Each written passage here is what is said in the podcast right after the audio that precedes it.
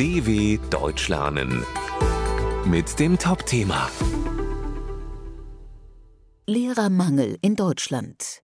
Deutschland braucht dringend mehr Lehrerinnen und Lehrer. In Zukunft kann sich die Situation sogar verschärfen, weil bald viele Lehrkräfte in Rente gehen. Deshalb soll der Lehrberuf attraktiver gemacht werden.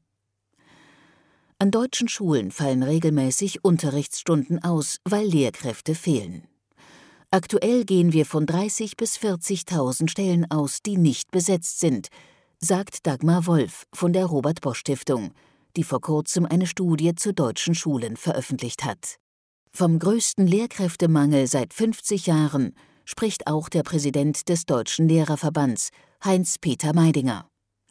Laut der Studie der Robert Bosch Stiftung sehen 67 Prozent der Schulleitungen die größte Schwierigkeit im fehlenden Personal. Die Situation wird sich in Zukunft noch verschärfen, ist sich Wolf sicher.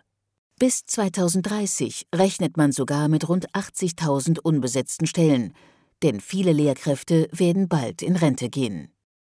Doch was tun gegen den Lehrermangel?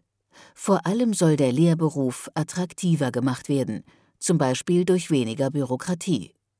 Wenn man Lehrkräfte fragt, was sie sich am meisten wünschen, dann ist es nicht mehr Gehalt, sondern mehr Zeit für ihre Kernaufgaben, sagt Meidinger, der selbst Lehrer ist und die Sorgen seiner Kolleginnen und Kollegen gut kennt. Auch die Anerkennung ausländischer Abschlüsse soll leichter werden. Denn das Problem ist nicht, dass sich zu wenige bewerben, sondern dass ausländische Lehrkräfte in Deutschland aufgrund des sehr schwierigen Anerkennungsverfahrens kaum eine Chance haben, sagt Wolf.